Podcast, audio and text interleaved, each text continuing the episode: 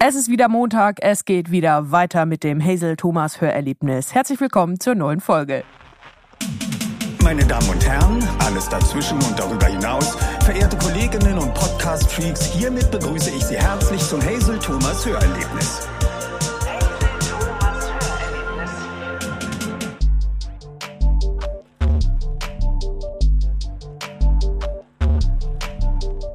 Es gibt ja Melodien, bei denen sagt man, they grow on you, also dass man mhm. sie immer öfter hört und dann findet man sie immer besser. Bei dieser Melodie von unserem Intro, ich finde sie einfach schon von Anfang an geil und die hört einfach nicht auf, geil zu sein. Ja, die ist echt gut. Da, da hat äh, Young Kira wirklich Großes geleistet. Der hat jetzt ja zwei Wochen bei uns gewohnt. Hey, ha, ich habe ihn nie du, gesehen. Ich wollte gerade sagen, hast du ihn jemals gesehen? Ich habe ihn einmal kurz gesehen, um mit ihm zu besprechen, was denn so abgeht. Und mhm. da war er noch im Bett. Ja. Also ich bin, äh, ich habe ja immer so Angst, dass die Leute mich so als wahnsinnig spießig wahrnehmen. Das weißt tun sie eh, das ist egal.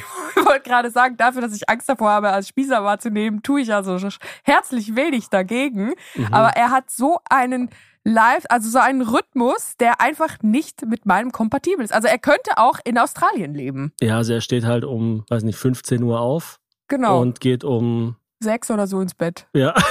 Und um sechs bin ich halt wach. Also es ist wirklich einfach genau phasenversetzt. Ja, er hat zwei Wochen bei uns gewohnt und ich habe ihn am Anfang gesehen, um ihm den Schlüssel zu geben. Das war's. Ja, du hast ihn reingelassen und rausgelassen als sich selber. Aber es war irgendwie trotzdem schön, ihn in meiner Nähe zu wissen. Ja, also er hat eine gute Energie und die haben wir auch gespürt. Ja, es ist wie so ein Wachhund, der, der nicht rein darf ins Haus, der einfach nur so draußen rumtollt und man denkt sich so, ja, der, der beschützt mich. Wir haben die Energie gespürt, wenn wir da waren, was selten der Fall war in den letzten zwei bis drei Wochen. Wir waren ja wirklich die ganze Zeit unterwegs. Ja, du warst ich. vor allem die ganze ja. Zeit unterwegs. Also wir waren das war richtig geil. Ich wollte dir an dieser Stelle nochmal ein Kompliment aussprechen. Also zuerst ein Kompliment, das damit zu tun hat, dass du wieder da bist. Nämlich. Vielen du, Dank. Nein, also nur deine Präsenz ist jetzt noch kein Kompliment wert. Thomas, wie lange sind wir schon zusammen? Nach zehn Jahren Beziehung gibt's keine Komplimente mehr dafür, dass man da ist. Aber du bist ein richtig guter Mitbringselschenker. Ah, wirklich? Dankeschön. Ja, wenn die Mitbringsel dann ankommen. Also dein Gepäck ist ja verloren gegangen. Mhm. Du warst, äh, wir waren zusammen in Kopenhagen und dann bist du nochmal nach Wales gegangen. Das ist jetzt so dein Ding. Das andere Leute gehen zum Kiosk, um eine Zigarette zu holen. Du gehst nach Wales. Ja, also ich war jetzt, stand jetzt neun Tage nicht mehr in Wrexham und jetzt juckt schon langsam wieder. langsam juckt's wieder in der Leber. Die Leute konnten es gar nicht glauben, dass ich schon wieder da war. Nee, ich wollte ja eigentlich nur zum äh, Bayern-Spiel, Bayern-Manchester und war dann aber einen Tag früher da. Und dann habe ich gesehen, ah, da ist ein total wichtiges Spiel am Ostermontag in Wales, in Wrexham. Dann dachte ich mir, ach komm, dann machst du noch mal einen kleinen Abstecher dahin bin dann nochmal hingefahren und das hat sich total gelohnt, weil ich dort dann Ryan Reynolds tatsächlich gesehen habe. Und wie ist das, den zu treffen? Also der ist ja mit der, das ist ja mit The Rock irgendwie so der größte Star derzeit. Also ist ja wirklich nicht mal übertrieben, oder? Also es ist auf jeden Fall ein sehr, sehr großer Star.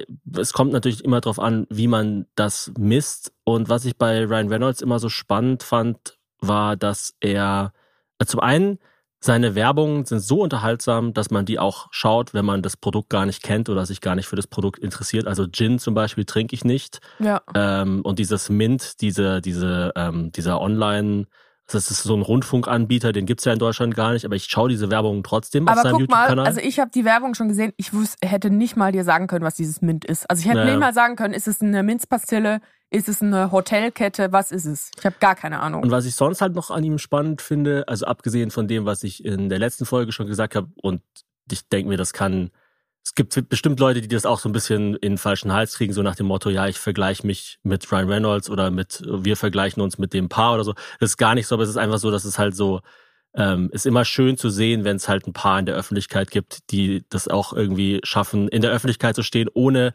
besonders kitschig rüberzukommen oder dem Ganzen irgendwie so einen coolen Spin geben. Aber ist das nicht ganz ehrlich der Grund, warum Paare in der Öffentlichkeit gut funktionieren, weil halt andere Paare sich mit ihnen vergleichen. Also das hat ja nichts damit ja. zu tun, dass man dann irgendwie sagt, ich bin genauso geil wie die oder ich bin geiler als die. Es ist doch einfach so, man vergleicht sich einfach mit Leuten. Ich ja, finde es auch immer komisch, dass man sich dafür entschuldigen muss, sich mit anderen Leuten zu vergleichen. So ja, natürlich, also wenn ich zwei Hosen im Schrank habe, natürlich gucke ich dann, ja, die eine ist grau und die andere ist blau. Ja, die graue passt jetzt zu dem Oberteil, was ich schon anhabe, weil ich meistens in Unterhose zu meinem Schrank laufe. Das heißt ja, also Das ist ja per se nichts Schlechtes, Dinge ah, zu da habe ich vergleichen. letztens was total Interessantes gesehen, das habe ich dir noch gar nicht erzählt. Zum Ähm, Thema Frauen in Unterhosen. Nee, zum Thema ähm, Entscheidungsfreiheit. Und zwar wurde Rick Rubin gefragt, warum ist es besser für Künstler, wenn sie weniger Möglichkeiten haben? Ja. Also wenn du quasi sagst, ich nehme das Album jetzt nur in einer Woche auf oder Ja. nur an diesem ganz speziellen Ort oder Ich nur habe mit dieser nur, einen ein, ich hab nur einen Löffel, um die Musik zu machen. oder wie beim Poetry Slam früher, ich habe nur fünf Minuten, darf keine Musikinstrumente verwenden, ähm, Keine Accessoires. Genau, keine Accessoires und so weiter.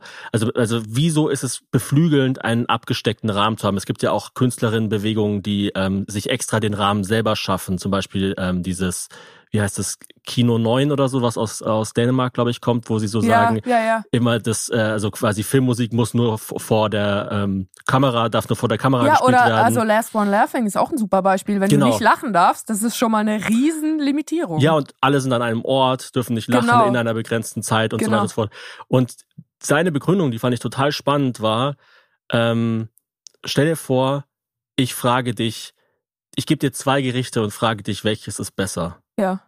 Dann kannst du halt sagen, also ich gebe dir quasi eine Pizza und keine Ahnung, eine, eine, eine Sushi-Platte und sag, was davon findest du besser? Dann kannst du sagen, ja, die Pizza. Und dann kannst du vielleicht noch sagen, ja, und die Pizza braucht vielleicht noch ein bisschen mehr Salz. Ja. Aber wenn ich dir 20 Gerichte gebe, ist es schon ganz schwer zu sagen, was ist davon besser. Ja, das stimmt. Und als Künstler ist man ja immer in diesem Ding, dass man so denkt, hm, ziehe ich jetzt, wie du gesagt hast, eben die rote oder die blaue Hose an. Aber wenn du halt 100 Hosen im Schrank hast, ist es Oder auch nicht noch nur, Kleider. ist es nicht, zum Teil nicht nur schwerer, keine Entscheidung zu fällen, sondern sogar unmöglich. Ja. Und ja, das stimmt. Also stell dir mal vor, ich hätte alle Möglichkeiten gehabt im Poetry Slam. Also ich hätte so lang machen dürfen, wie ich will. Und ich hätte noch Musik machen dürfen, was ich da für kranken Scheiß abgezogen hätte.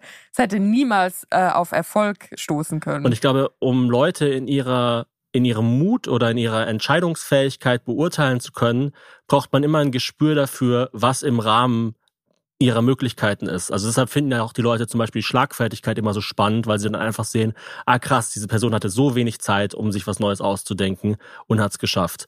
Und bei einer guten Action-Szene zum Beispiel weißt du dann, ah ja, okay, äh, Tom Cruise ist jetzt auf dem Motorrad und er kann entweder auf den Zug springen mit dem Motorrad oder irgendwie woanders hinspringen und er nimmt halt eben den Zug. Weißt du, so? ja, also du hast oder immer anders so gesagt, eigentlich der Held in Actionfilmen ist immer Defense. Also der ist ja eigentlich immer nur sich am rausflüchten. Also es ist Mhm. ja nie so, dass dann irgendwie so Jason Statham irgendwo hingeht und einfach so jemand gar keine Ahnung hat, dass er kommt und auch überhaupt keine Kampfvorbereitung. Also es ist nie einfach so eine Oma auf dem Sofa, die gerade Tagesschau schaut und dann brät er ihr eine über mit einer Pfanne. Ja, oder anders ausgedrückt, du könntest ja auch sagen, ja, es ist ein Film, warum fliegt zum Beispiel Tom Cruise nicht einfach weg? Ja. Aber dann, aber dann wäre halt der Film nicht spannender, obwohl Ja. du natürlich vor der Leinwand theoretisch machen kannst, was du willst. Und da schließt sich unser Kreis, weil wir haben gestern einen Film zu Ende geschaut mit Ryan Reynolds von 2005, wo gefühlt alles passieren kann. Das war ja wirklich ein, ich möchte gar nicht sagen schlechter Film, aber er hat so quasi gar keine Regeln von Kinowissenschaften also es war dieses äh. Just Friends mit ihm und Anna Faris, die ich ja super witzig finde. Also Anna Faris, äh, sie ist leider in Deutschland hauptsächlich durch die Scary Movie Filme bekannt und die sind halt, ja, die sind halt einfach Schrott, man kann es wirklich nicht anders sagen. Wobei ich den, ich habe den schon lange nicht mehr gesehen, den, den einen Scary Movie, den ich damals so gut fand. Glaub, glaub mir. Aber diese eine Stelle bei Muss nicht Scary. Movie 3, wo dann so die Polizistin so einen Hut anhat, der immer größer wird. Das ist schon sehr lustig. Es gibt schon, diese Filme haben schon hier und da ihre Momente, aber, Aber, sie sie sind haben halt halt auch nicht mehr. Sie sind eigentlich nur Memes. Ja, und sie sind halt nicht, äh, was ja eine gute Komödie ausmacht, nicht konsistent Ja. in ihrem Humor. Ja, das stimmt. Also es, eine, eine gute Komödie hat quasi immer die, den, den gleichen Humor-Sound durchweg von vorne bis hinten. Das war bei dem Ryan Reynolds-Film der Fall. Und da wollte ich noch, mich noch äh, drauf zurück. Was ich an Ryan Reynolds mag, ist, oder was mir an ihm aufgefallen ist, ist, dass er wie zum Beispiel The Rock auch, es gibt auch eine ganze Reihe von anderen Schauspielern, die das mittlerweile haben, so ein, wie ein Genre für sich kreiert hat über die Jahre. Also Mhm. wenn man jetzt einen Ryan Reynolds Film schaut, egal ob das Free Guy ist oder ich kenne auch die Namen zum Teil gar nicht, ich glaube der äh, äh, Arthur Project oder so heißt es, Äh, Adam, Ahnung. Adam, Project, Project. Äh, der, der letzte Film auf Netflix, glaube ich, war das, äh, oder hier Red Notice, glaube ich, heißt der mit äh, mit The Rock und Gal Gadot. Ähm, und die, und die, äh, zum Beispiel Gal Gadot ist auch so eine, wo man weiß, wenn ich einen Film mit der schaue, dann kriege ich was Bestimmtes. Ja. Ähm, das waren auch die Schauspieler, würde ich sagen, als ich ein Kind war, die ich besonders mochte. Also zum Beispiel Eddie Murphy. Ich war ein riesen Eddie Murphy-Fan, weil es einfach so ist, wenn du eine Eddie Murphy-Komödie schaust, weißt du, ich krieg ein bisschen Action, äh, eine schöne Frau, Witze, es ist, dauert nicht zu lang, es ist nicht zu kompliziert. Ich verstehe es auf. Die Stimme geraten. ich werde es auf jeden Fall verstehen. Es wird mich auf jeden Fall nicht überfordern.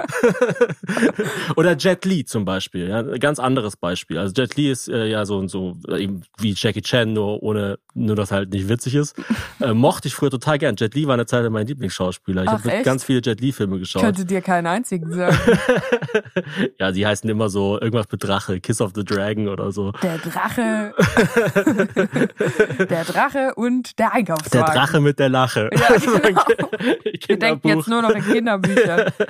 ja, und das, das, das finde ich halt bei Ryan Reynolds ganz cool, dass er, er hat irgendwie so einen, so einen Sound um sich rum kreiert. Mhm. Man kann sich natürlich zu deiner Frage, er ist jetzt ein besonders guter Schauspieler, fragen. Also manche Leute beurteilen halt Schauspieler nach Variety. Also deswegen sagen ja auch viele, dass Daniel Day-Lewis so krass ist, weil der halt, wenn der Lincoln spielt oder diesen Dude von There Will Be Blood oder ähm, diesen Schneider. Diesen Schneider, so, wenn man, also ich glaube, Javi Bardem, irgendein Schauspieler hat mal gesagt, sein Traum ist, dass wenn man alle seine Rollen in einen Raum tun würde, dass die sich quasi nicht miteinander verstehen würden. Ja. Dass die ah, ganz unterschiedlich wären. Ja, das stimmt. Ähm, und das ist, denke ich, das, was die Leute klassischerweise mit gutem Schauspiel verbinden, wobei es auch total, ähm, es kann auch eine Leistung sein, so quasi der Average Joe zu sein in jedem Film. Ja, also, absolut. ein gutes Beispiel dafür ist Matt Damon zum Beispiel. Sagen ja. ganz viele Leute, selbst äh, reklamierte oder äh, wie, wie sagt man, äh, acclaimed äh, Akklamierte, sagt man akklamiert? Das habe ich noch nie gehört. Aber du kannst es schon sagen. Es ist ja dein Podcast unter anderem. Also du kannst ja eh alles sagen, was also du selbst, willst. selbst Leute, die es richtig drauf haben, wie,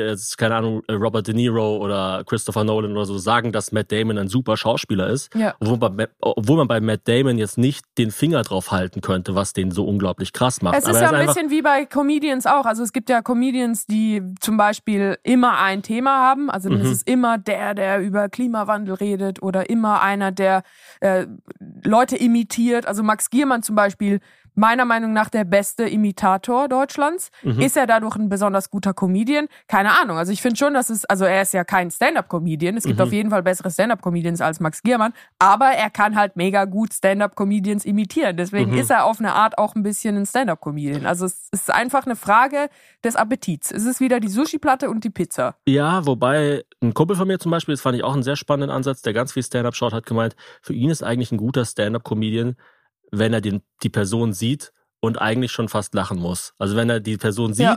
und schon das Gefühl hat, bevor die Person den Mund aufgemacht hat, ach geil, jetzt kommt ein richtig guter Freund und erzählt mir einen Witz. es gibt ja diese also, dass Kumpels. Man sich eher wohlfühlt eigentlich dann Genau, einfach. es gibt ja diese Kumpels, ähm, das kennst du ja bei mir auch, die ich schon lustig finde, bevor sie überhaupt was gesagt haben. Ja. Das ist auch, glaube ich, so was extrem Männliches, dass man so denkt, ähm, ah, jetzt, geil, jetzt kommt der Philipp und haut wieder einen Ga raus. Oh, was kommt, komm, gib mir noch einen, gib mir noch einen Philipp. Gibt's natürlich auch bei Frauen, aber ich, ich habe es bei Frauen, ähm, ja, ich meine, diese Unterscheidung Mann-Frau, keine Ahnung, das ist ja eh nicht mehr zeitgemäß, aber ich glaube, das ist so, ich glaube, dass, dass ähm, Humor wahrscheinlich bei männlich gelesenen Personen früher entsteht als bei weiblich gelesenen Personen. Ja, ich glaube, es wird halt früher gefördert. Deshalb einfach. ist es halt, oder, oder vielleicht gefördert und deshalb ist ähm, männlicher Humor immer irgendwie so ein bisschen pubertärer als weiblicher Humor, habe ich das Gefühl. Also, wenn du es jetzt ganz hardcore hören willst, ich glaube ja, dass Männer wirklich einfach einen letzten Entwicklungsschritt nicht erleben, den Frauen erleben. Ja, das kann sehr gut sein. Also ich, ich, ich möchte gar nicht widersprechen. Du kannst auch gar nicht von deiner intellektuellen. Kapazität widersprechen. Aber, ich, wie, aber du meinst, dass, dass Frauen quasi so ein, so ein, letzten, so ein letztes Quäntchen Reife im Leben noch mitkriegen, was Männer nie erfahren werden. Ja, das glaube ich schon. Also man, ist natürlich jetzt wieder sehr verallgemeinert, aber ich glaube schon, ja. Also ich habe so neulich so einen Podcast die Krähenfüßenreife. Mit, die, der, der das Krähenfüßchen, äh, wie sagt man, äh, ab, äh, abgeschmeckt. Die Krähe in High Heels. Genau. Absch was ist ab Was ist das Substantiv vom ab abgeschmeckt? Guten Appetit. nee, aber ich glaube, also ich habe neulich so einen Podcast mit Jane Fonda gehört und da hat sie gesagt, dass ähm, als sie 60 wurde, dachte sie sich, oh Gott, jetzt habe ich schon zwei von drei Akten meines Lebens durchgespielt und jede mhm. Schauspielerin weiß und jeder Schauspieler auch, der dritte Akt ist der, der dem ersten und zweiten Sinn verleiht. Also im mhm. dritten kannst du deine Legacy, dein, dein Erbe definieren. Und ich glaube, diese Idee, dass ein Mann, also ich habe halt noch nie einen Mann so reflektiert über das Alter reden hören. Ich glaube, Männer sind dann eher so mit so zwei Stinkefingern in der Luft vor dem Knopf, wo man die Atombombe abfeuern kann. Naja, bei Männern geht's halt einfach, du kannst halt, dadurch, dass du halt einen Penis hast, kannst du halt sehr viel leichter sagen, ja gut, der steht noch oder der steht nicht mehr. Genau, also es ist einfach, entweder die Sonnenuhr funktioniert oder du musst auf die Casio umsteigen. Also viel komplizierter wird's nicht. Ja, es, äh, apropos die Sonnenuhr Oder hast du schon mal von, bei einem Mann von der inneren Uhr gehört? Nee. Ja, der hat eine äußere Uhr. Ja, aber ich meine, die innere Uhr, die, die gibt's ja auch nicht, weil ein Mann kann ja auch bis 85 noch Kinder ein schlechter kriegen. Vater. Ja, ein schlechter Vater sein.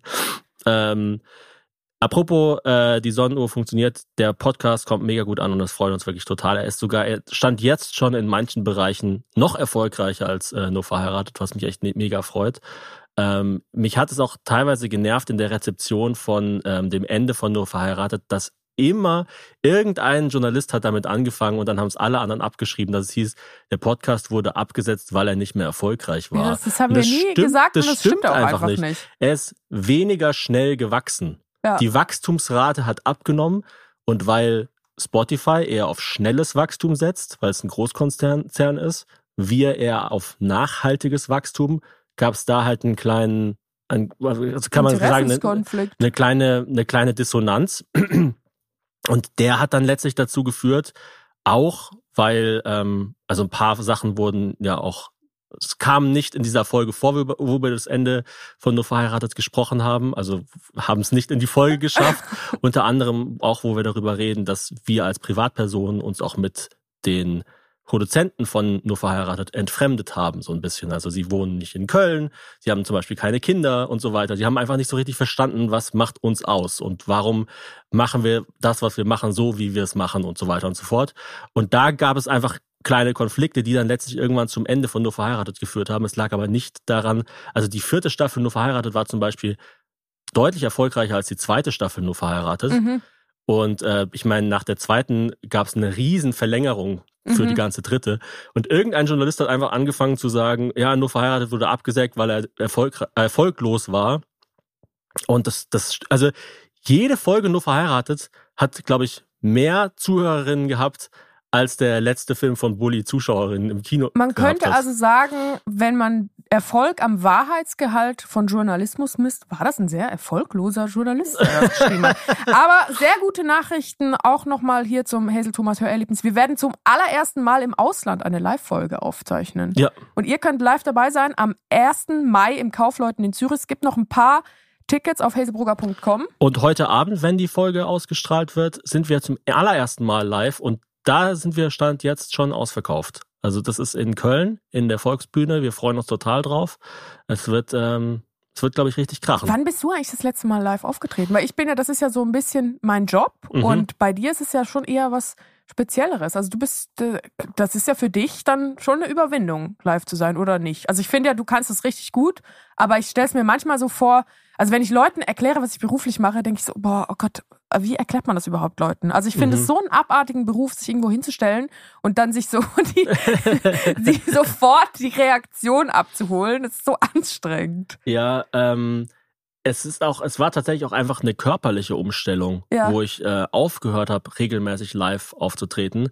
Es ist mir aufgefallen, als ich dann viel für die Heute-Show gearbeitet habe, dass diese, dieser Moment, wo sich alles entlädt auf der Bühne, dass der dann irgendwie ausgeblieben ist. Also über längere es kickt Zeit. einen dann irgendwie einfach nichts mehr so richtig. Wenn man ähm, immer nee, das würde ich gar nicht sagen, aber es ist nicht so, du kriegst halt nicht so schnell eine Quittung für deine Arbeit. Ja. Das ist so. Also du kriegst ja, wenn du auf die Bühne gehst, kriegst ja sehr schnell eine Reaktion, funktioniert das, was ich gerade mache. Ja, deswegen ist es mir so wichtig, dass du dann sagst, boah, du hast die Spülmaschine aber toll eingeräumt. Boah, ist das platzsparend. Wahnsinn, Hazel. Schon zum dritten Mal heute. Unglaublich. Ja, ja. Das, du brauchst immer sehr direkten Input, sehr direktes Feedback und ähm, ich habe mir das halt über die Zeit jetzt in den letzten, keine Ahnung, vier Jahren oder so ein bisschen abtrainiert, dass ich das nicht mehr so ganz so direkt brauche und finde das auch, ähm, also jetzt nicht unbedingt es ist nicht unbedingt besser, es ist auch nicht schlecht, es ist einfach was anderes und es war halt einfach eine Umgewöhnung. Es ist ein bisschen wie wenn du von, äh, von Sprint auf Marathon dich umgewöhnst. Genau, ich finde, es ist genauso. Ja. Es ist für mich eher was mit der inneren Uhr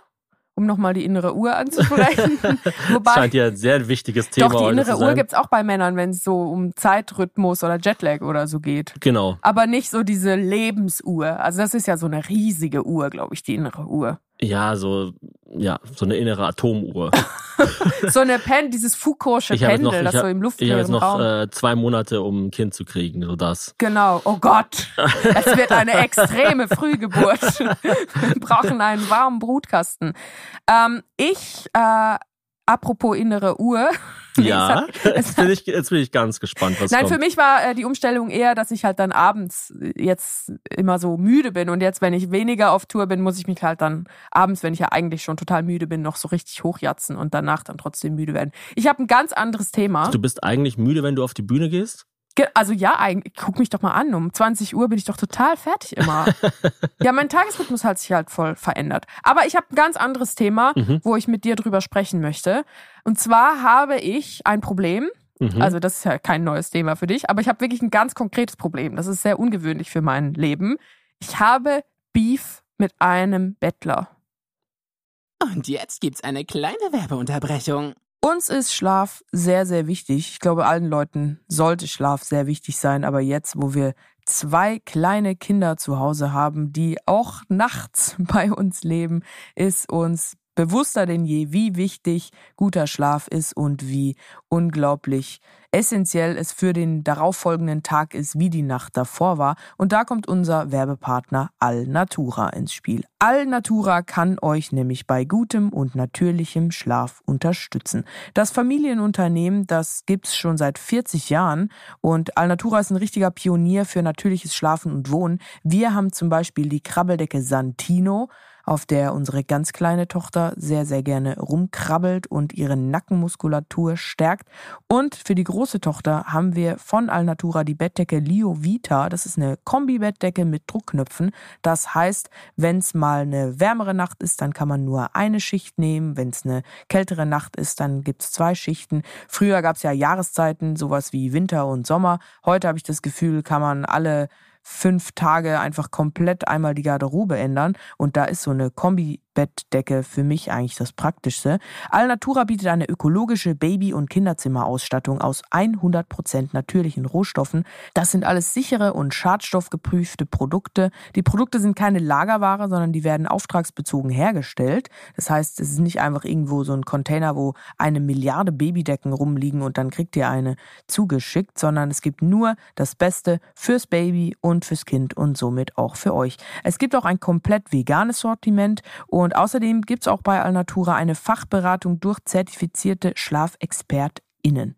Wir haben natürlich auch noch ein Extra für die Herbies und zwar könnt ihr mit dem Code Erlebnis5, also das kleingeschrieben Erlebnis und dann direkt im Anschluss die Ziffer 5, Erlebnis 5, da könnt ihr sparen und zwar 5% auf euren Einkauf bei Alnatura ab einem Mindestbestellwert von 50 Euro. Der Code ist bis zum 11.04.2024 gültig. Alle Infos findet ihr wie immer auch nochmal in unseren Shownotes und ich kann es euch nur ans Herz legen, priorisiert den Schlaf. Es macht alles besser. Bessere Laune, bessere Zeit, bessere Erinnerungen an das, was ist. Das war die Werbung. Jetzt geht's weiter mit dem Podcast.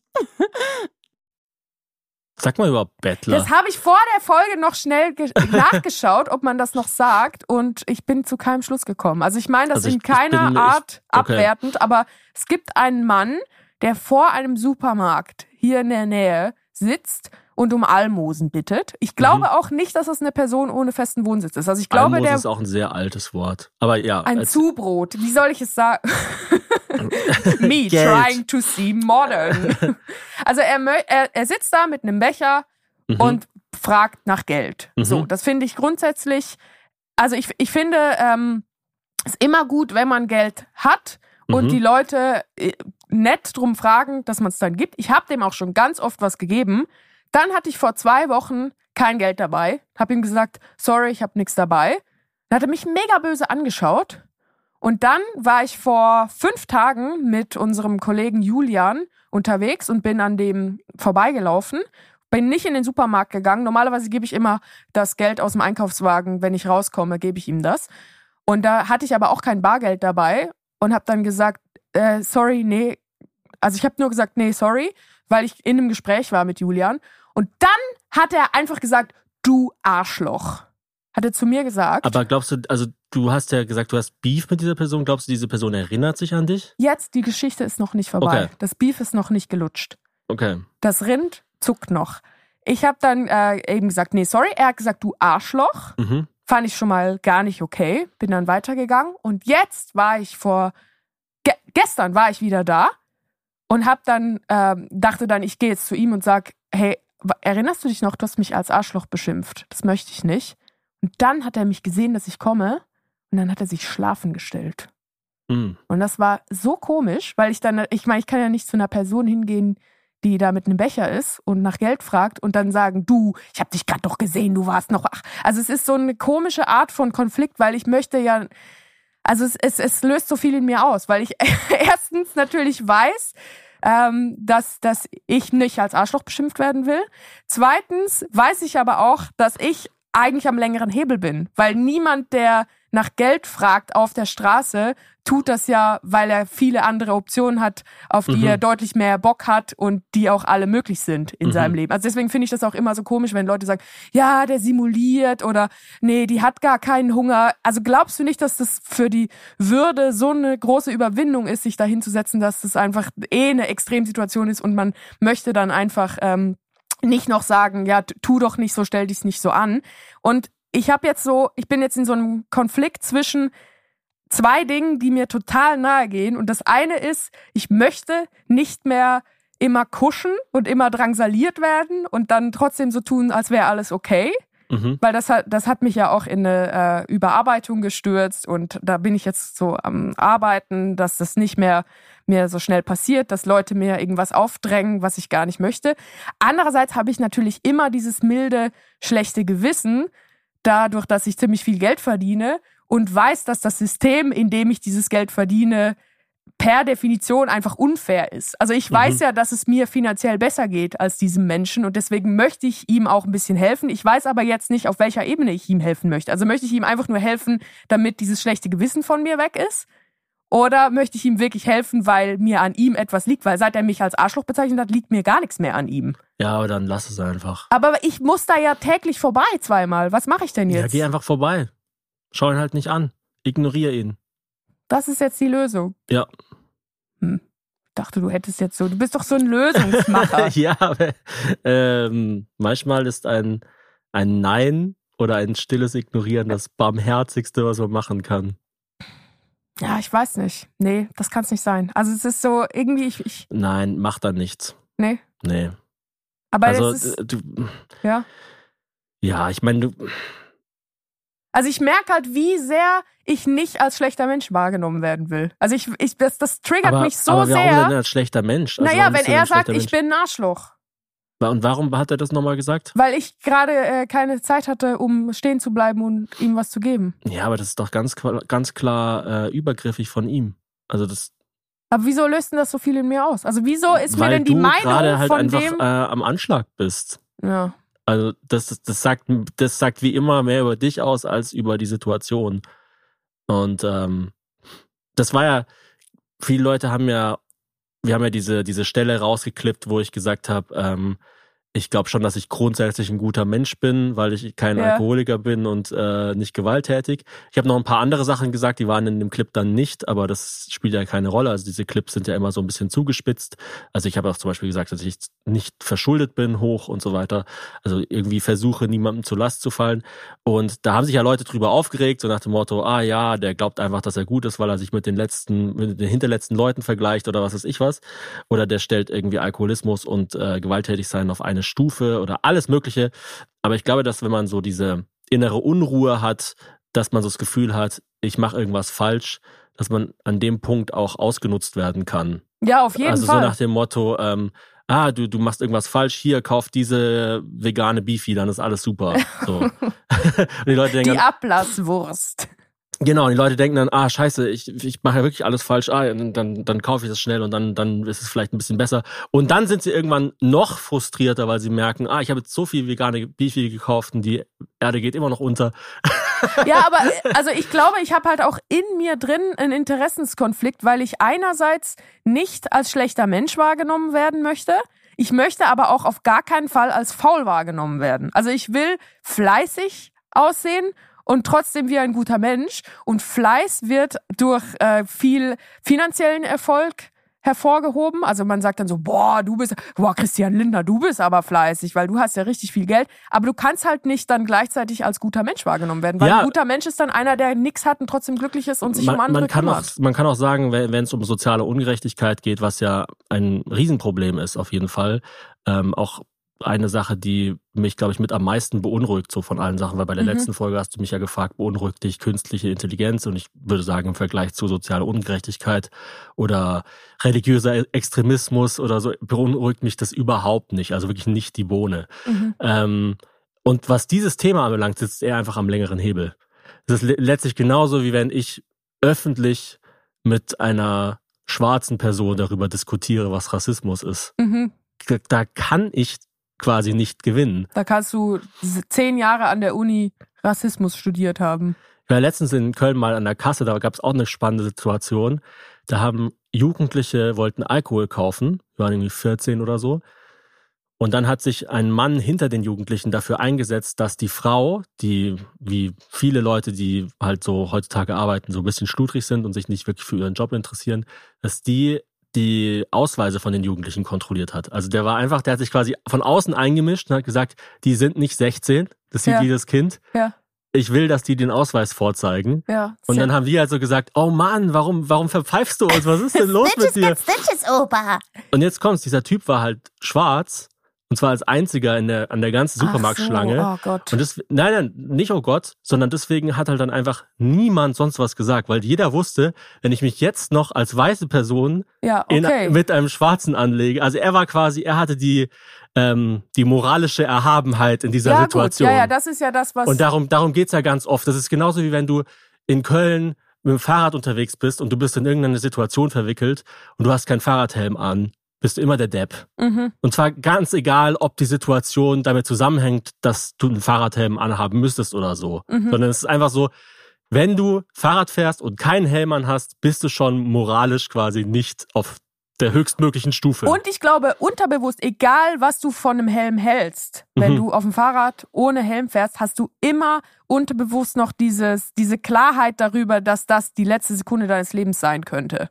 Also ich glaube, je angespannter eine Situation ist, also wenn jetzt dieser Mann mit dem Becher, der nach Geld fragt, und ich, wenn wir beide in einem Auto fahren würden, boah, das wäre richtig geladen. Also je, mhm. je gefährlicher die Situation körperlich ist, desto krasser ist dann noch die Stimmung. Wir erleben das ja auch ganz oft. In der allerersten Folge hier, Make Mondays Great Again, glaube ich, war das, hab ich, haben wir doch darüber geredet, ob es ähm, clever ist, als Mutter am Arbeitsplatz über sein Kind zu reden. Mhm. Also kurz darüber zu reden ist natürlich äh, vollkommen okay, aber halt so darüber so zu braggen, so schau mal hier mhm. mein Kind, bla bla bla.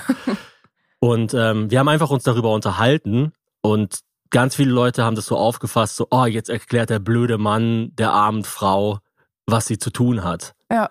Äh, sogar eine Journalistin hat es irgendwo so geschrieben über unseren Podcast. So, ah ja, der macht irgendwie die ganze Zeit Mansplaining mit seiner Frau und so weiter. Und das ist so unangenehm.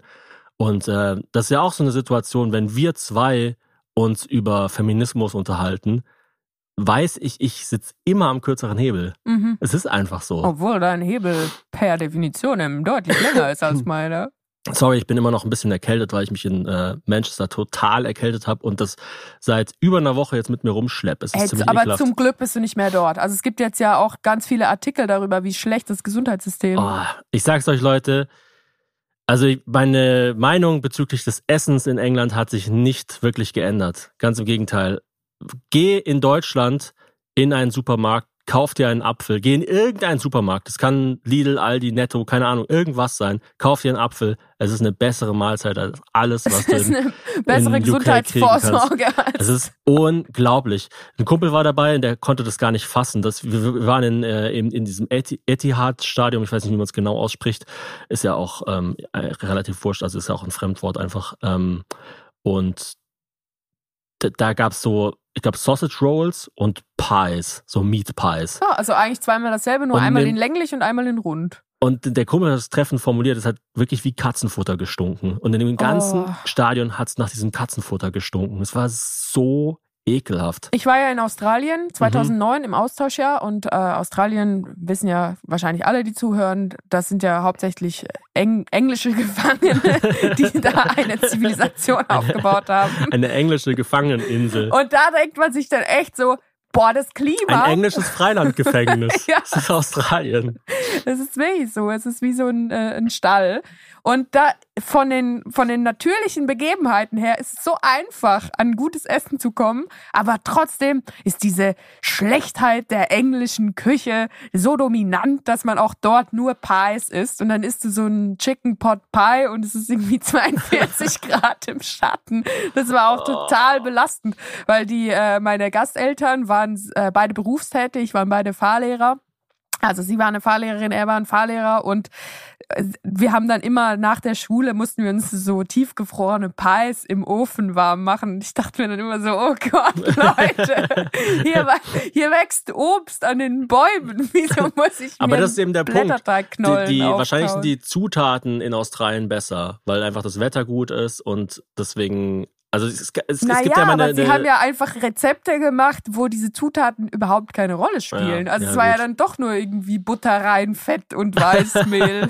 Ein Kumpel von mir musste bei seinem australischen Austausch immer äh, Nudeltoast essen. Also einfach ah, Spaghetti und Toast. Ja, ja, das haben wir auch oft gegessen. Das ist so ekelhaft. Das ist so einfach Carbs mit Carbs. Das ist ja. ganz, ganz eklig. Das ist wie bei meiner Oma. ja, aber um dieses moralische Dilemma von dir abzuschließen, also natürlich gibt es sowas wie, ähm, ich würde sagen, Atome des Miteinanders. Ähm, also zum Beispiel, wenn jemand zu jemand anderem Arschloch sagt, das ist, das ist einfach nicht okay. Und da kann man sagen, hey, ich will nicht von dir Arschloch genannt werden. Ja, also das, das sind so, so die Basics. Ja, dann kommt noch dazu, er ist ein Mann Mitte 50 ist sowieso schon mal geladen. Frau Ende 20, Mann Mitte 50. Er findet es blöd, dass er mich um Geld bitten muss. Genau, aber ich. bei diesen ganzen grundsätzlichen Sachen, also eben, ist es denn gut, dass es Leute gibt, die viel mehr Geld verdienen als andere? Ist es gut, dass Leute äh, auf der Straße leben müssen? Natürlich nicht und so weiter und so fort. Also bei diesen ganzen grundsätzlichen Fragen, ja, da, also zum einen ist das nicht der richtige Ort, um darüber das zu diskutieren am Eingang von einem Supermarkt. Und zum anderen ähm, weiß er bestimmt äh, mehr über das Leben äh, auf der Straße als du. Von daher, ja, würde ich. Ja, aber also mir fällt halt immer weiter auf, wie wichtig es mir ist. Also mir sind eigentlich. Ich gehe auch nicht, ich gehe auch nicht zum, zum äh, hier Friseur in der, wie heißt die Weidengasse mhm. äh, und, und diskutiere über den Koran. Weißt du so, das könnte ich ja auch machen. Ja. Aber, aber also warum aber, sollte ich? Aber was, ja eben, warum sollte ich? Aber ich, not ich my bin circus, ja, not my monkey. Aber ich wurde als Monkey inszeniert und es wurde eine, äh, ein Circus um mich ja, herum Ja, dann musst du dich verpissen. Warst du noch nie in einem Konflikt, wo du gemerkt hast, ich kann hier nicht gewinnen? Doch, natürlich, die ganze Zeit. Aber ich finde es einfach so wahnsinnig unangenehm. Also zum Beispiel, ich habe mich ja in der Heute-Show-Redaktion irgendwann täglich mit Olli Welke angelegt, aber irgendwann habe ich einfach gemerkt, hey, das ist sein Laden. Ja. Und wenn ich mich die ganze Zeit mit ihm streite, dann muss ich gehen. Ja. Weil er einfach am längeren Hebel sitzt. Ich kann nicht innerhalb von Olli Welkes Laden gegen Olli Welke gewinnen. So, es ist einfach ein Uphill Battle. Also es geht einfach nicht. Ja, und das habe ich halt das Gefühl, also das ist für mich die große, große Kehrseite des Bekanntseins, dass man halt immer bei solchen Sachen am kürzeren Hebel ist. Also weil ich werde halt aber es erkannt. gibt ja so viele Situationen, wo du am längeren Hebel sitzt. Ja, ich weiß, ich weiß. Aber Zum Beispiel wieso? hier Eurowings, mein Gepäck geht verloren. Ich schreibe einfach eine, ich mache eine Insta-Story, hey Eurowings, wo ist mein Gepäck? Naja gut, sie dann, haben das Gepäck, also ich finde schon, dass sie am längeren Hebel ja, sind. Ja, dann, dann schreibt mir irgend so eine Nathalie. Du gibst ihnen war, Geld, damit sie deinen Koffer irgendwo hinschmeißen. Nathalie so. war, war übrigens total nett. Äh, Grüße gehen raus, schreibt mir, ja, sorry, bla bla bla und äh, ich habe zumindest eine Tracking-Nummer. Natalie klingt eigentlich wie so eine, äh, wie so ein Witz. Wie heißt die Natta in der Schweiz? Natalie. Aber dein Koffer ist wieder angekommen, ne? Ja. Also Koffer. Aber ich meine, das ist ja vielleicht auch das Problem, um das abzuschließen. Als Person der Öffentlichkeit findet man sich halt leider ganz oft in Situationen, die grenzwertig sind Mhm. und die auch aufgeladen werden von außen und wo es halt eben auch Situationen, wo andere Leute, also wo, wo man einfach normalerweise nicht reinkommt. Zum Beispiel, meine Mutter hat es mal bei dir beobachtet, sie war mit dir spazieren und der kleinen Kinderwagen und dann fragen irgendwie wildfremde Leute, ähm, hey, ich kenne dich, du bist Hazel Broger, kann ich dir helfen, den Kinderwagen die Treppenstufen hochzutragen? Und meine Mutter hat sich kurz überlegt, äh, eigentlich ja cool, sehr gerne, weil es gibt halt wie in Köln leider so oft keine so, diese diese Spuren, wo man den Wagen hochschieben Mhm. kann. Das ist einfach nicht Auf der anderen barrierefrei. Seite, genau, es ist nicht barrierefrei. Auf der anderen Seite, ah, es ist relativ nah an unserem Zuhause entfernt. Wenn die mir jetzt hier helfen, verfolgen die mich danach vielleicht und wissen dann, wo ich wohne. So.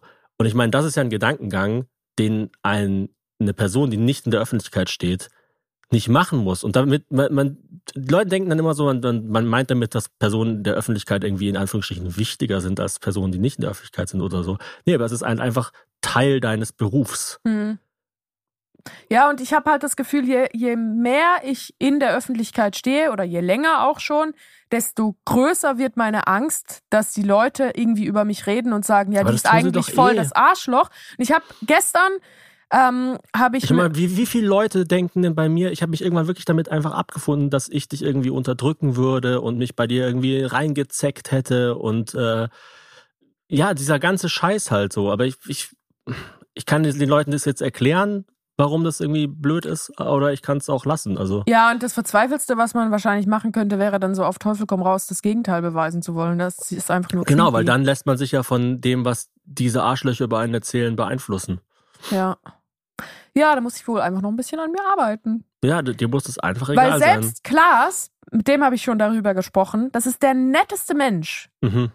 Selbst bei dem sagen Leute, der sei ein Arschloch. Und Mhm. er hat dann gesagt, ja gut, es ist einfach, weil er halt relativ klar weiß, was er möchte und was er nicht möchte. Und manchmal kommen halt dann die Leute mit bizarren Forderungen, so wie, ah, hey Hazel, du bist jetzt hier auf der Straße und dein Kind hat gerade ein, äh, eine Schreiattacke, aber kannst du kurz ein Video aufnehmen für meine Schwester, weil die heiratet und dann will ich das auf einer großen Leinwand äh, abspielen und dann kannst du noch kurz drei Minuten sagen, was du an ihr cool findest. Ich habe die Person noch nie gesehen. Ich bin gerade alles andere als Kamera ready. Mein Kind rastet gerade aus und ich hab, äh, bin jetzt schon zehn Minuten zu spät zu meinem Termin. Und wenn man dann Nein sagt zu so einem völlig bizarren Wunsch, dann sagen die Leute danach, oh, die ist voll das Arschloch. Ja, ja. Und das ist einfach etwas, was mich fertig macht, dass Ja, ich das nicht äh, Äh, naja. unter Kontrolle habe. Aber es ist, ja, das, das, das muss, da musst du einfach loslassen. Also das ist, ja, wie, wie, wie das Wetter kontrollieren wollen. Es, es geht einfach nicht. Naja, Mr. Burns hat es einmal geschafft. Nee, es ist äh, wie dieser alte Vergleich, die Leute gehen auch nicht zum Chirurgen auf der Straße und sagen, äh, operier mal mein Herz oder zum, zum Ja, ja, Architekten, hier bau mir mal ein Haus. ja. Also es gibt bestimmt Leute, die das machen, aber das, da ist es irgendwie viel klarer getrennt. Also du meinst, dass der Komiker sein als Beruf, dass das gar nicht so wirklich als Beruf wahrgenommen wird. Genau. Ich merke gerade, ich verpasse, glaube ich, gerade einen äh, Termin mit einem Journalisten. Perfekt. Aber Super. das, das passt ja auch genau ins Bild. Also der Journalist wird sich dann wahrscheinlich denken, oh, was war das für ein Arsch? Aber ich dachte, du hast den erst am Donnerstag, diesen Termin. ah, okay. Ja, das kann auch sein. Glaube ich. Ja. Schön, dass wir hier uns, auch noch unsere privaten Wir- Termine abgeklärt haben. Ähm, vielen lieben Dank an Beni übrigens. Der Podcast ist äh, Denn Genau. es wird sehr gut gemischt sein. Sehr, sehr gut gemischt. Der Podcast ist sehr, sehr gut gemischt. Ich krieg viel Lob für den Mix des Podcasts und ich höre den Podcast mittlerweile auch ähm, im Gegensatz zu früheren Podcasts. Versuche ich ihn immer selber nochmal durchzuhören, um auch äh, besser dran anknüpfen zu können. Ich habe auch schon Lob dafür bekommen, dass der Podcast nochmal besser strukturiert ist als die älteren ähm, und äh, wir schneller in Fahrt kommen als bei früheren Falls äh, ihr euch Folgen. übrigens fragt, äh, wenn, warum sagt Thomas, ich habe ein Lob gekriegt, äh, ich bin nicht daran schuld, dass er strukturiert ist. er ist er ist strukturiert, obwohl ich auch nicht. Äh, also vielen lieben Dank, Beni, du machst wirklich einen fantastischen Job und bei bei Technikern, das habe ich ja auch schon oft gesagt, es ist leider so, dass man sich meistens bei ihnen meldet, wenn irgendwas schief geht. Also Mhm. es ist ja wie, man, man ruft auch nicht seinen Klempner an, wenn, wenn die Rohre alle dicht halten. Ich wollte nur kurz sagen, ich den- habe heute ähm, ganz ein großes Geschäft gemacht und ich habe gespült und es ist fantastisch abgelaufen. Danke. Genau, also, also Kameraleute, Leute, die den Schnitt machen, Leute, die äh, den Ton mischen und so weiter, die ähm, sind halt, ja, die, die, deren Arbeit fällt meistens dann auf, wenn irgendwas schiefgegangen ist. Und deshalb kriegen diese Leute meistens gefühlt eher auf den Deckel, als dass man sagt, hey, gut gemacht, aber Beni mixt sich hier wirklich einen ab und macht das sehr, sehr, sehr, sehr gut. Das Sehr möchte ich an gut. dieser Stelle nochmal gesagt haben. Sehr schöne Mixgriffel hast du. Ja, Wir waren äh, im Urlaub. ja. Wir waren in Kopenhagen. Das war auch, äh, ich möchte jetzt nicht mich selber über den grünen Klee hinaus loben, aber ich denke an dieser Stelle schon einmal sagen, ja, cool, dass die Hazel wohl doch auch Freizeit planen kann. Also durch Mhm. unsere Beziehung zieht sich eigentlich durch, dass immer, wenn ich was plane, was nicht, was berufliches ist, ist es ein absolutes Desaster. Mhm. Diesmal war es tatsächlich cool. Du bist auch, weil Es war wir kein absolutes Desaster. wir leben alle noch. Äh, barely hanging on. Und weil wir in Kopenhagen waren, bist du auch dann einen Tag früher in Manchester gewesen und hast dank mir quasi Ryan Reynolds getroffen. Das stimmt. Nee, es war wirklich ein wunderschöner Urlaub. Also vielen Dank dafür. Ähm, Ich liebe einfach Skandinavien. Gerade mit Kind, Skandinavien ist einfach, ah, es ist so angenehm. Es ist einfach nicht nervig. gehört Dänemark zu Skandinavien? Ja, natürlich. Also es sind die sind es drei oder vier Länder Ja, Finnland ist immer so ein Wackelkandidat, aber es ist schon Skandinavien. und diese ganzen äh, Lettland, Litauen. Nein, das sind die baltischen Staaten. Estland, Ah, okay. Lettland, Litauen. und die gehören nicht dazu. Nein, das gehört nicht dazu. Wie so so ein Kind. Nein. Was ist mit Spanien? Gehört auch nicht dazu. Sehr gut, Thomas. Nimm eine Karte von Chance. Was tatsächlich politisch also, dazu also gehört Schweden, Norwegen, Dänemark. Das ist Skandinavien. und Finnland. Aber Finnland auf der Kippe. Ja, Finnland, es gibt halt solche und solche, weil es sprachlich nicht dazu gehört. Also Okay. das ist so wie äh, das Österreich, also wie die Frage, gehört Luxemburg zum deutschsprachigen Raum, so ein Mhm. bisschen. Also Mhm. weil das ist ja auch eher dann Französisch, also Luxemburg ist zwar Benelux-Staaten, Mhm. aber ist halt auch mit Deutsch dann noch kulturell verbunden. Ich war nämlich überrascht, dass, den, dass das Kopenhagen nicht auf diesem äh, Schniedel von Dänemark ist, sondern auf so einer Insel. Auf dem Hoden, genau. Ja. Kopenhagen ist auf dem, auf dem Hoden von Dänemark. Müsste eigentlich Kopenhoden heißen. ja, was wolltest du sagen? Ja, dass ich einfach Skandinavien so wahnsinnig kinderfreundlich finde. Und zwar gar nicht, weil es so wahnsinnig viele Angebote für Kinder gibt, sondern weil zum Beispiel, also der Spielplatz, auf dem wir immer waren, war eingezäunt. Das ist Mhm. schon mal perfekt. Hast du keine Angst, dass ein Auto über das Kind fährt, hast keine Angst, dass das Kind unter ein Auto rennt.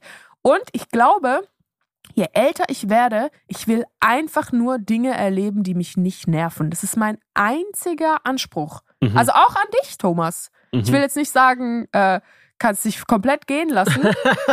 aber wirklich ein Tag, an dem du mich nicht nervst, ist ein Tag, wo ich so froh bin, dich geheiratet zu haben. Und nicht nur will ich nicht genervt werden, sondern ich will halt auch, und das finde ich ja am Elternsein, dieses Belastende, dass genervt sein auch manchmal heißt, dass man merkt, dass man gerade andere nervt. Also das ist ja das Schlimmste, wenn man im Mhm. Restaurant ist und dann fängt das Kind an zu schreien und man denkt sich, boah, wie die anderen sich jetzt fühlen, das ist mir so unangenehm alles und dadurch wird man dann auch genervt und das fällt alles weg in Skandinavien, weil die Mhm. einfach so äh, gechillt sind. Das ist, das Kind war auch gut drauf und es haben alle, haben irgendwie ganz, ganz viele Kinder. Also entweder sie haben keine Kinder oder sie haben gleich so eine bizarre Zahl, so vier. Also Ja, ich hatte das Gefühl, der ganze Boden hat gekrabbelt in Skandinavien. Also es war. und das waren nicht nur Besoffene. ja, ja. Ja, also es ist wirklich, Ich bin vom einen krabbelnden Boden zum anderen gekommen. genau, der eine, weil die Versorgung so schlecht ist medizinisch und die Nährstoffe einfach fehlen. Aber ich glaube, das ist auch ein Grund, warum Rentner immer beige tragen. Weil Mhm. man einfach, je älter man wird, man erträgt nichts mehr, was nervt. Und beige ist das, was am wenigsten nervt. Was hältst du von dem Trend, dass Babys jetzt immer beige tragen? Ja, ich habe da auch schon so einen Artikel drüber ja, habe ich gelesen. auch schon gelesen. Die Eltern, die ihre Kinder in beige kleiden, halten sich für was Besseres. Nee, nee, ähm, das war eher so, Ach, dann äh, haben so wir nach dem einen Motto, unterschiedlichen Feed. das war so nach dem Motto, ähm, man, dadurch, wenn man seinem Kind nur Beige-Töne aussetzt, die, die ganze Kindheit über, ähm, kann es sogar sein, dass der gegenteilige Effekt einsetzt von, ich setze meinen Kindern die ganze Zeit total grelle Farben aus, nämlich das Kind kann irgendwann nicht mehr so gut Farben sehen, weil es halt einfach nicht Farben Ach aus. so. Also okay. das quasi, das ist halt äh, auch ja, also dass man mittlerweile auch über die negativen Effekte von, weil das ist irgendwie auf, auf den ersten Blick total cool, ja, Gender Creative, bla bla bla. Ja. Äh, Töchter tragen nicht nur Pink und so weiter.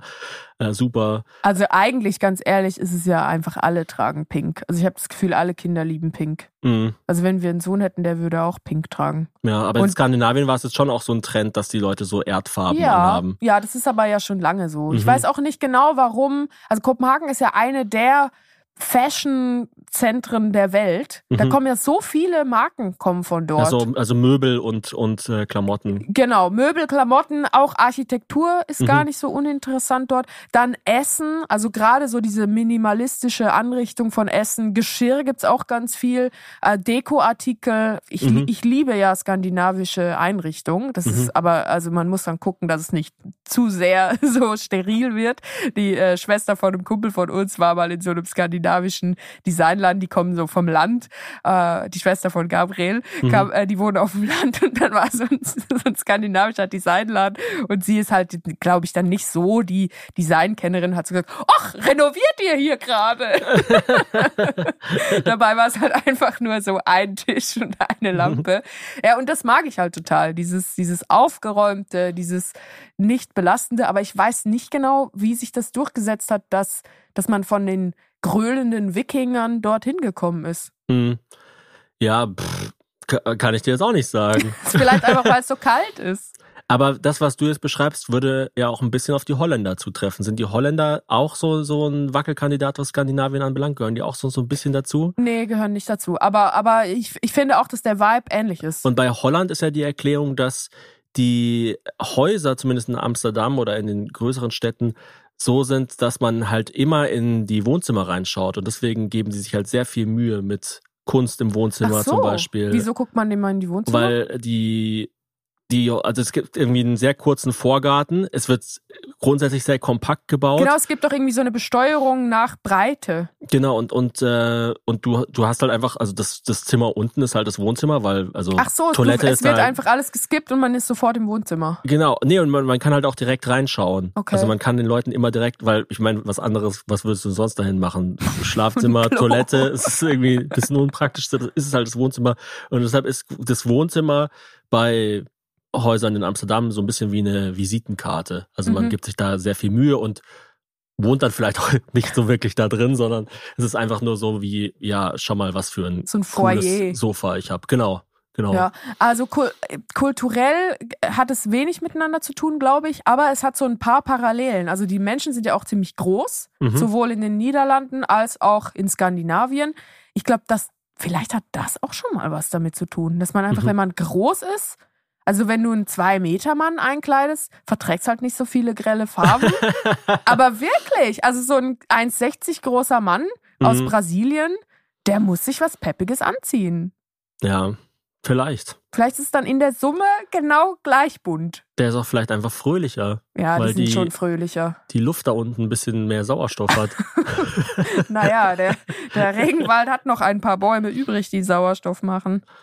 Ja, ich, ich weiß nicht, aber es war auf jeden Fall mega cool in äh, Skandinavien und ich möchte unbedingt nochmal dorthin, um zu diesem Schuhladen Ark zu gehen, der ja leider zu hatte, als wir da waren. Ja, ich war ja drin, Ja, aber du nicht. Du warst im Fitnessstudio.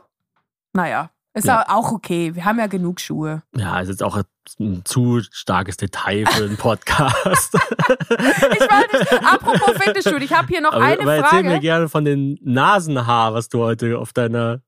Habe ich einen Nasenhaar? nein, nein, Quatsch. Aber ich, ähm, ich habe eine Frage schon seit drei Folgen, Ja. will ich dich das eigentlich fragen. Wir Mhm, haben doch diese Garage. mhm. Wieso trainierst du nicht mehr in der Garage? Du gehst jetzt immer in so ein Fitnessstudio. Mm, Weil Ich habe das Gefühl, du distanzierst dich langsam von mir. Mm, Nein, nein, nein, weil ich, ähm, damit habe ich irgendwann einfach mal angefangen. Ich weiß gar nicht genau warum. Ich hatte halt noch so dieses, äh, diese Mitgliedschaft für das Fitnessstudio und Die hast du, glaube ich, zu Pandemie Ich oder dachte- kurz vor der Pandemie hast du die genau, es gab halt diese. Pandemie, deshalb haben wir in der Garage trainiert. Dann ist es natürlich auch Winter, also im Sommer Ja. werden wir vielleicht wieder eher dort trainieren. Und ähm, ich dachte immer, dass das Fitnessstudio viel voller ist, aber zu dem Zeitpunkt, wo ich trainiere, ist es quasi komplett leer. Also ich trainiere ja meistens so um 11, 12. Ja. So quasi, man hat schon ein bisschen was morgens geschafft und dann so vor dem Mittagessen man ist nicht, man ist nicht komplett auf leeren Magen, weil das mag ich irgendwie auch nicht so, aber natürlich auch nicht komplett voll und so weiter und so fort. Und ähm, um 11, 12 habe ich das Fitnessstudio für mich alleine. Ja, das ist dann, dann doch nochmal ein Vorteil. Da ist es natürlich von den Geräten her wahrscheinlich besser. Das, genau, man haben, hat dann oder? noch so ein paar so Kabelzüge und so ja. Sachen. Ja, Aber jetzt bin ich ja leider eh komplett raus, weil ich jetzt quasi drei Wochen lang du gar bist, nicht trainiert habe. Ja, du bist eigentlich ich. Du bist jetzt einfach immer krank. Ja, das ist furchtbar. Das ist furchtbar. Es ist ganz, ganz, ganz schlimm. Also ich hasse das wirklich, nicht äh, Herr der Lage zu sein und nicht irgendwie äh, so im Saft zu stehen oder so meine Kräfte voll einsetzen zu können. Du bist halt einer, der gerne so am, am Tor der Höhle immer mal wieder so rausguckt, ob noch jemand kommt, ob die, ah, drin das Feuer noch brennt und jetzt bist du so hinten in der Höhle, wirst ganz staubig. Ja, nee, es, es, es, es regt mich wirklich einfach nur auf. Aber es ist so ein bisschen so dieses, mein Körper denkt sich, glaube ich, einfach jetzt, ach geil, ich kann chillen und jetzt nutzt das auch voll und wieso aus. Wieso denkt er das? Weil das stimmt ja eigentlich nicht. Also ähm, kleiner Tipp an deinen Körper. Ich könnte die Unterstützung schon gut brauchen. ja, das ist halt leider das, das eine, was der Körper braucht, kann ich ihm eigentlich nicht auf die Schnelle geben und das ist Zeit. Ja, so. das stimmt. Also man, man denkt kann halt so, sich auch nicht rauscheaten. Äh, genau, man denkt halt so, ja, geil, ich baller jetzt einen Aspirin-Komplex und dann läuft's wieder. Nee, leider. Das ist halt geliehene Energie. Ja, ja mir ging's ja sehr lange so, wie es dir jetzt geht. Mhm. Aber ich habe das Gefühl, wirklich seit ein paar Wochen zumindest ein Land sehen zu können, okay. an dem es mir besser gehen könnte. Freut mich, dass du dieses Gefühl Freut hast. mich, dass deine Wahrnehmung dir ein solches Schnippchen schlägt. Ich habe noch zur letzten Folge ein paar Nachträge. Was ist die, das, der Plural ein paar von? Annotationen. was ist der Plural von Nachtrag? Gibt's das? Nachträge.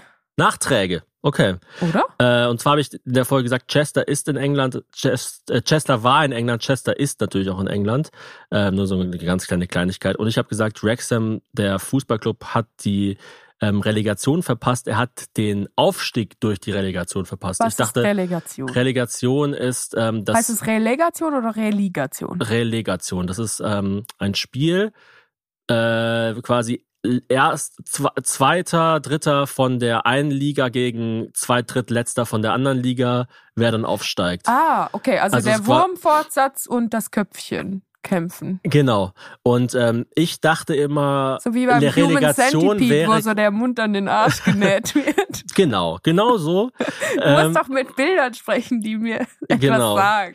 Äh, genau so. Und ich dachte, oder ich, ich wusste nicht genau, ob Relegation quasi dann den Aufstieg bezeichnet, also ob es ein Relegationsspiel ist und wenn man mhm. das geschafft hat, schafft man dann die Relegation oder ob Relegation schon das Spiel ist und Wrexham hat es halt in die Relegation geschafft, aber nicht den Aufstieg geschafft. Das wollte ich nochmal klarstellen. Ich muss nur jetzt an jetzt dieser Stelle klarstellen, dass ich es überhaupt nicht verstanden habe, aber es wird es bestimmt ein paar Leute berührt und abgeholt haben, die sich extrem dafür interessieren. Genau, auch, auch in die Richtung geht äh, König Charles war der Prince of Wales und Prinz Philip ist der Duke of Edinburgh. Ah, ja, da genau. klingelt was. Äh, Edinburgh kann man auch Edinburgh sagen, oder? Ich glaube, sagen, die Schotten sagen Edinburgh. Genau. Ich war ja mal in, in Edinburgh, ganz oft als Kind, weil wir fast dorthin gezogen werden. Und ich bin gottenfroh, dass wir das nicht gemacht haben. Stell dir vor, ich würde noch Schottisch reden. Ja. Also, how unfuckable can one person be? Das ist ja unglaublich. Schottisch, das Schweizerdeutsch der Inseln. Oder? Deutsche sind ja die Latinos von Wales. Oh, hello. Wer ist denn das Hello? Das ist ja super. Das ist Firman. Ähm. Das ist Firman. Firman Sukaya, der unsere ähm, Jingles so ein bisschen aufpeppt. Ja, dann würdest du wahrscheinlich, wenn du in äh, Schottland leben würdest, öfter sagen. Ja, kann man meine Lippen mit einer knusprigen Kruste. Und ein Tontechniker, Sebu Grau, hat geschrieben, Hallo Thomas, ich habe gerade euren Podcast gehört, sehr spannend, ich bin Tontechniker. Hohe Stimmen setzen sich besser durch im Mix, die liegen so zwischen zwei und vier Kilohertz. Vier Kilohertz ist die Frequenz, bei der unser Ohr am empfindlichsten ist, weil die Wellenlänge von vier Kilohertz circa dem Durchmesser des Gehörgangs entspricht. Nein! Also das Ohr schwingt oh. dann quasi selber mit. Weißt du, ich liebe das, wenn Leute nicht nur Sachen wissen, sondern sie so einfach erklären können, dass sogar Leute, die vorher gar kein Interesse an dem Thema haben, es nicht nur interessiert, sondern sie es auch checken. Genauso geht es Ähm, mir jetzt gerade. Wie heißt dieser Mensch? Äh, Sebu Grau. Dankeschön, Sebu. Äh, quasi die Resonanzfrequenz des Gehörgangs. Deshalb hat Calvin Harris mal gesagt, er produziert nur noch für Frauen. Ja, und deshalb teile ich mir diesen Podcast auch mit einer Frau.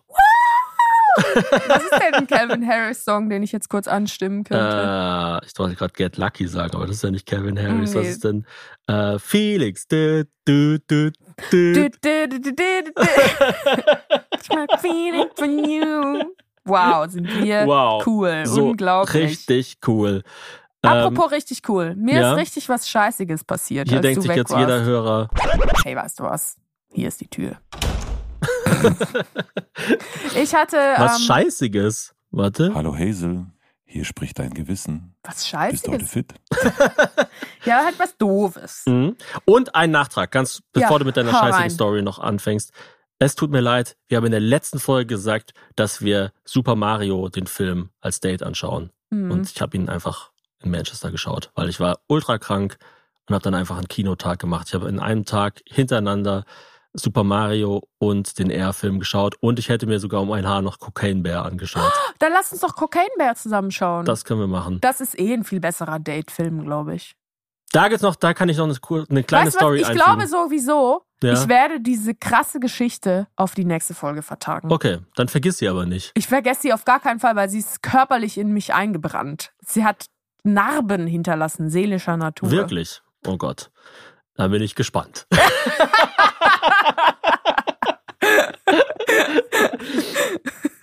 also ich war in äh, Air und schon Air. bei dem also, Kannst du bitte ganz kurz ab, was ist das? also erstmal erstmal erstmal äh, Super Mario der Film und Air beides Top-Filme kann ich beide empfehlen aus unterschiedlichen Gründen sind nicht zu lang unterhaltsam also wirklich, wirklich einfach gute Filme kann man ohne Wieso ähm, gibt es eigentlich immer so gute Filme in Wellen? Ich habe das Gefühl, es gibt immer so Phasen, wo es so richtig gute Filme gibt und dann gibt es so Phasen, wo so, ja, mir fällt jetzt kein schlechter Film äh, ein. ich glaube dass Die, wie heißt diese Puppe, diese Fixie, Fixie Hart? diese, solche Filme Ich glaube, dass dann. 2023 ein richtig gutes Jahr für Filme ist. Und zwar, weil Filme brauchen ja immer eine relativ lange Zeit zu produzieren.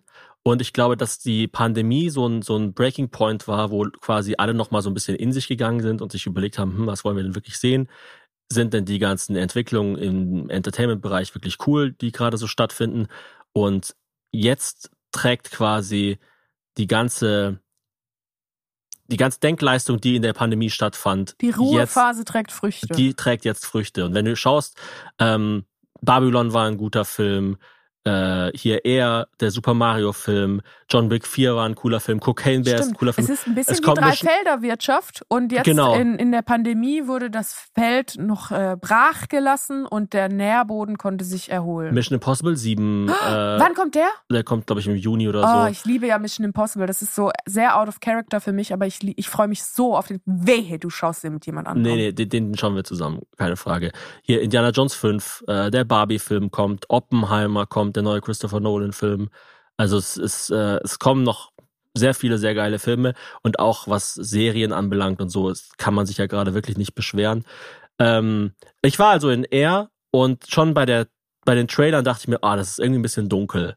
Aber vielleicht, also die, die Leinwand sieht einfach ein bisschen dunkel aus. Und du hattest nicht deine schwarzen Kontaktlinsen an, um gruselig zu wirken. Nee, und ich dachte mir so, ja, vielleicht wird es aber besser, wenn dann der richtige Film losging. Dann Mhm. ging der Film los und ich dachte mir, ah, es ist irgendwie ein bisschen dunkel. Bin ich rausgegangen zum Security, der zufällig draußen stand, habe gesagt, ah, der Film ist irgendwie ein bisschen dunkel. Kam der rein, hat sich's angeschaut, hat gesagt, Thomas, nee. ich weiß nicht, ob der zufällig draußen steht. Der arbeitet da. Ja, aber der stand halt zufällig direkt vor dem Kinosaal. Das Kino Okay. war sehr groß. Ähm, dann hat er so gesagt, ja, irgendwie, also ich finde, das ist ganz normal. Dann bin ich wieder rein. Nach ein paar Minuten dachte ich mir, ah, ist wirklich immer noch einfach dunkel. Bin dann komplett raus an den Schalter, habe gesagt, der Film ist zu dunkel. Ähm, und dann hat die Person gesagt, ja, das stimmt, das können wir aber nicht ändern, weil der Projektor ist einfach zu schlecht. Und die haben das vorher nicht gesagt. Sie haben es nicht gesagt Hm. und hat dann aber gesagt, die können aber das Geld zurückbekommen. Mhm. Dann bin ich wieder reingegangen und dachte mir, ich versau jetzt nicht allen Leuten, die den Film schauen, den ganzen Film, wenn die halt immer dann drüber nachdenken müssen, ah, ist er gerade wirklich zu dunkel oder nicht. Und bin dann, nachdem der Film fertig war, zu den Leuten hin, die sonst noch im Kino saßen und habe gesagt, der Film war zu dunkel Und alle so, hä, was? Der war zu dunkel? Und das war, also du warst wahrscheinlich auch der einzige Deutsche, oder? Ja. Also, this movie is too dark. Und die dachten sich, Gott, was macht denn Werner Herzog hier? Das ist ja schrecklich. Ja, vor allem, ich habe zum einen gesagt, äh, the movie was too dark. Und die so, too dark? Also, It was a light comedy. so, sie meinten so emotional. Und dann haben halt wirklich ganz viele Leute einen Refund bekommen. Ach, cool. Also da hat quasi mein, meine, oh, das ist so meine ein, was für eine Spitzfindigkeit. deutsche Anekdote. nee, aber Und dann das habe ich dem Schaffner letztlich- gesagt, hör mal, die Klimaanlage hier ist aber Nein, nicht ganz. aber letztlich mache ich das ja zweimal in der Woche, Ja, dass ich ist Videos Beruf, und, genau. äh, und, und Podcasts durchhöre auf Fehler. Also ich mache ja. Ja. quasi ganz viel so einfach Quality Control, Du bist Und eigentlich es ein hat- fetter Filter. ein fetter Filter, genau. Und das hat mich dann gefreut, dass, äh, dass, dass meine Expertise in dem Fall mal zu irgendwas genützt hat. Stimmt, es war eigentlich so wie wenn, wenn, ähm, wenn man sagt, lassen Sie mich durch, ich bin Arzt. Mhm. Lassen Sie mich durch, ich mache zweimal die Woche Quality Control für einen national sehr erfolgreichen Podcast. Ja, ich habe dann sogar draußen, ich habe ein bisschen geflunkert, ich habe auch gesagt, ich bin Filmkritiker. Und, ich, Oh. und dann, dann wussten die Leute halt, ah, okay, mit dem kann ich mir nicht verscheißen. Ja, aber das, Und, und die, alle Leute, die jetzt in diesem Kinosaal waren, werden bis ans Ende ihrer Tage erzählen, hey, Deutsche sind cool, weil da war einmal dieser eine deutsche Dude, der dafür gesorgt hat, dass ich einen Refund bekommen habe. ja gut, dann äh, hast du ja politisch einiges geleistet, indem du ohne mich zweimal hintereinander ins Kino gegangen bist, während ich eine schreckliche Geschichte erlebt habe, die aber erst nächste Woche erzählt wird. Da bin ich gespannt. Es war wie immer sehr schön mit dir heute, Hazel. Ich Mit freue dir mich auch. auf das nächste Mal. Ich grüße alle, die diesen Podcast gehört haben. 3,4 Millionen Menschen in Deutschland nutzen das Internet nicht. Bitte fahrt mal zu denen hin, bringt denen eine Tonbandaufnahme von diesem Podcast. Ich denke, auch für die ist das doch ein nettes Ohrenzuckerl. Jetzt beginnt der Frühling. Das heißt, es ist Cola-Mix-Zeit. Holt euch einen Cola-Mix beim Kaffee Löcklich äh, und eine Mutis Kaputti-Tasse bei Kaffee Saurus. Und wenn ihr Produkte von uns anbieten wollt, dann äh, schreibt uns an. Wir freuen uns sehr, irgendwelche Kooperationen zu machen. Wir Also sind das be- betrifft jetzt hauptsächlich Leute, die auch eine Geschäftsplattform haben. Also nicht einfach so irgendwelche Randos, die zu Hause ich freue mich auch immer mit Randos zu verkehren. und wir haben äh, Podcast, also Hazel Thomas Hörerlebnis, Shirts und Caps im Online-Shop. Checkt das auch aus. Und äh, ja, wie Hazel schon gesagt hat, kommt zur Show Am am 1. 1. Mai. Mai im Kaufleuten in Zürich. Das ist unsere erste Auslandsshow mit dem Podcast oder wie ich sage, meine erste Inlandsshow. Bis dann, macht's gut. Macht's gut. Tschüss. Gute Besserung, Thomas. Danke. Das Hesel Thomas Hörerlebnis Wird Ihnen präsentiert von Brugger und Thomas Spitzer. Produktion Thomas Spitzer. mit Hilfe von Anja Schikarski. Julian Schulzki. und dem Equipment der Viel Spaß GmbH. Sound, Benjamin Grimmeisen. Intro, Jan Kira. Outro, Clarissa Anja Mehle. Recherche, Tom Hansen. PartnerInnen bei Seven One. Marie Schulze. Stefanie Herrlein. Wir danken euch fürs Hören, die Unterstützung und eine Bewertung.